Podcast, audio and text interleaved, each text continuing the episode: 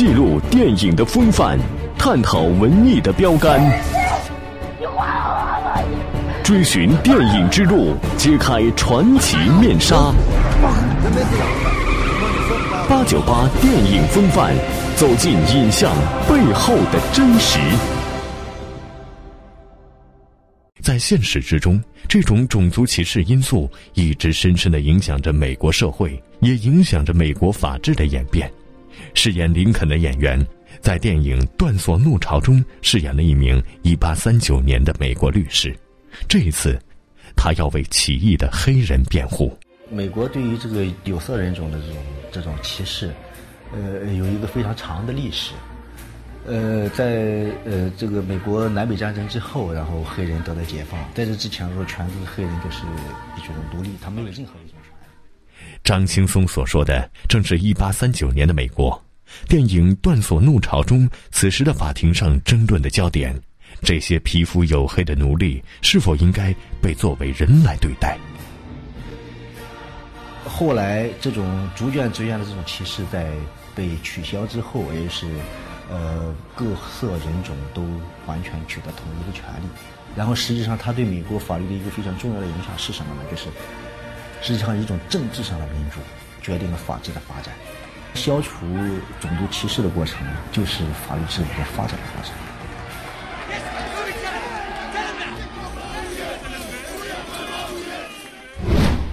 对米克来说，如果无法掌握案件的真相，那么他就会在法庭上进退失据，而当事人的欺骗更令米克努力的去发现真相。一张照片引起了米克的怀疑，于心向大家讲述了另一起案件，将前后两起案件联系了起来。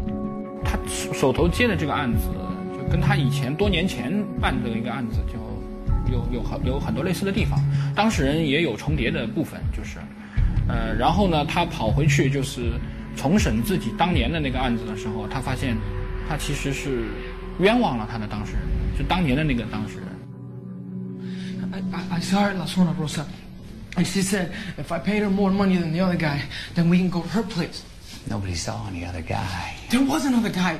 It was a it was a, a white guy. He was right by the bar. Corner scissor. 所以说，他的主要的工作一方面就是分析自己的，呃，分析控方所提供的证据材料当中存在的矛盾。然后这些不足的时候，在必要的时候，他会采取一些调查。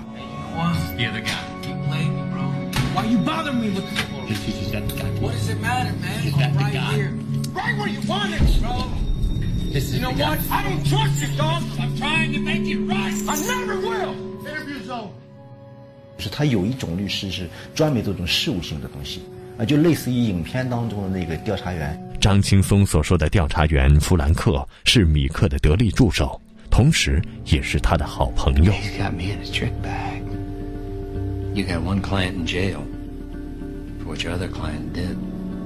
那另外一个最关键的线索，我觉得就是实际上就是他搭档的去世，然后他在回听他搭档给他留的那个电话录音的时候，他发现他搭档临死前正在调查这个当事人。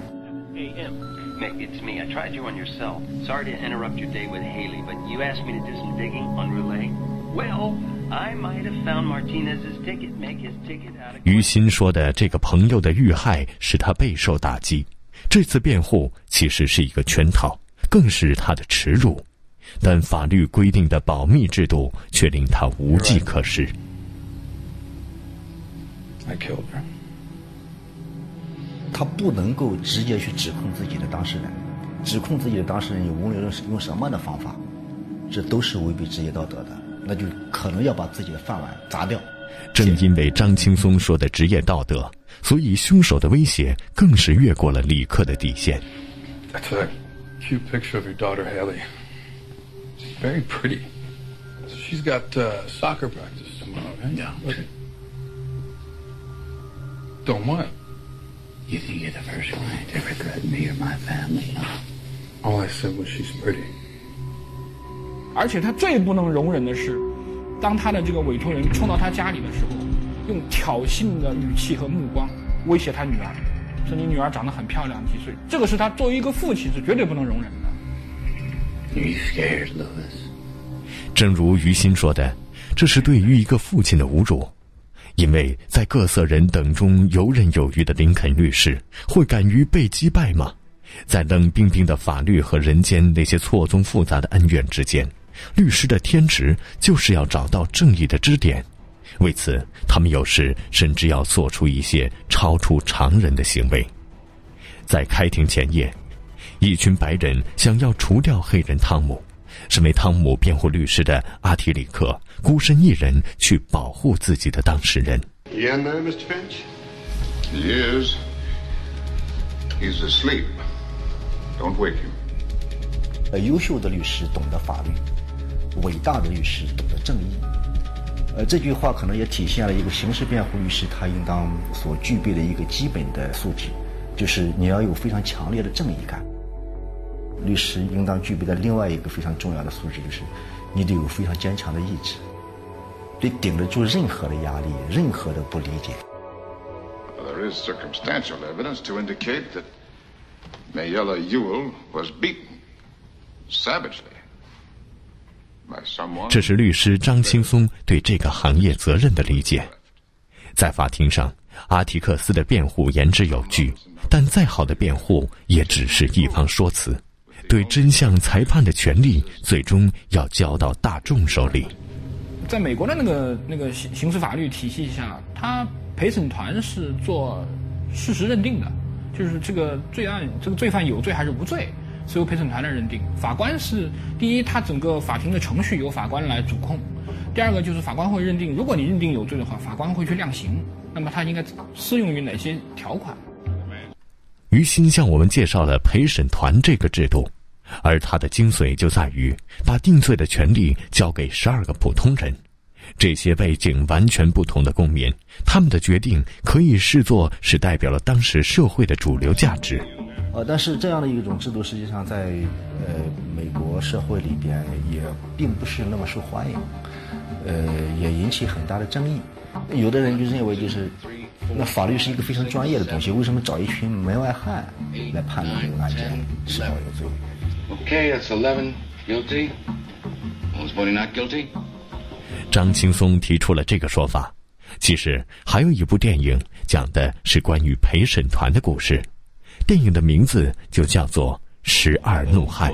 There's always one. Now, what do we do now? I guess we talk. 但是呢，就支持者他有一种理论，就是说是与非的问题，一个正常人就可以判断。啊，是非是藏在每一个人心目当中的。然后我那我被选择，有这样制度选择了，我就实际上我就代表了这一些个正常人的思维方式。哎，这个说法呢也是很有说服力的。实际上，在这个故事里，有一名陪审员凭借着他的认真和坚持，找到了案件的真相。We're talking about somebody's life here.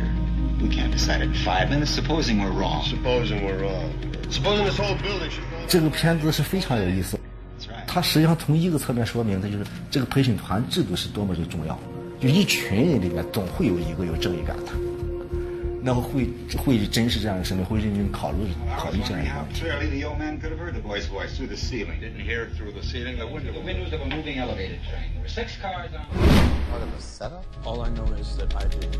与阿提克斯不同，米克的当事人的确是真正的罪犯，而他要努力为这个真凶脱罪。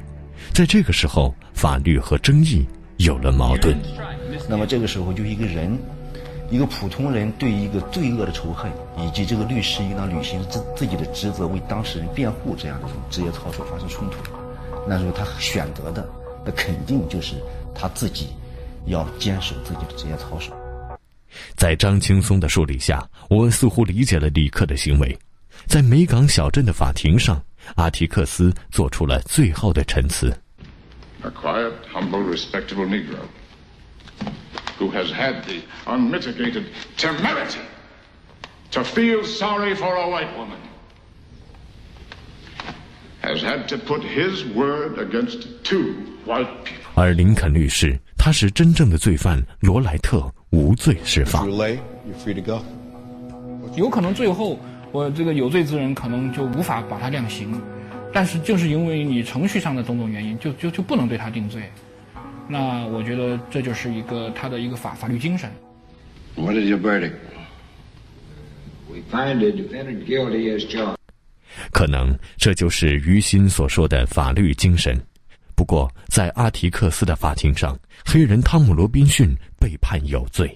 他是被诬陷的，但是他还是被以白人为主组成的陪审团和这个法官，就是整个法司法体系给定罪了。而李克虽然让自己的当事人罗莱特脱罪，却设计通过他人之口将罗莱特犯罪的信息透露给警方。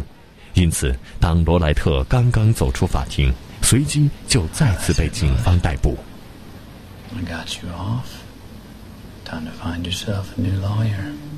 他还是为自己的当事人做的无罪的辩护，但是在这个进行辩护的过程当中，进行法庭交叉讯问、进行讯问证人的时候，用证人的嘴，然后把案件的其他的情况把它暴露出来。Told me he did it before. So the other time he killed the bitch. 警方发现这样一个重要的线索，然后再去追查他的另外一起犯罪。张青松道出了林肯律师最后的故事，两个故事不同的结局，或许因为米克面对的是一个罪犯，而阿提克斯面对的却是充满着种族歧视的整个社会。In this country, our courts are the great levelers. In our courts, all men are created equal. 他所弘扬的是一个律师，在一个社，在一个社会的法治和文化进步过程当中所起的一种非常重要的一种推动作用。它是展示这样一个形象。正如张青松所说，这确实是一个需要的形象。无罪人被判有罪，有罪的人却被释放，是因为法律只是一种规则，而正义要靠有良知的人去努力争取。法庭里的戏结束了，而对于米克和阿提克斯来说，他们仍将与罪恶同行，他们仍将与正义同行，正邪相争的故事仍将继续。好了，本期的八九八电影风范之林肯律师就到这儿了，感谢您的收听，锁定电影八九八，更多精彩节目稍后继续。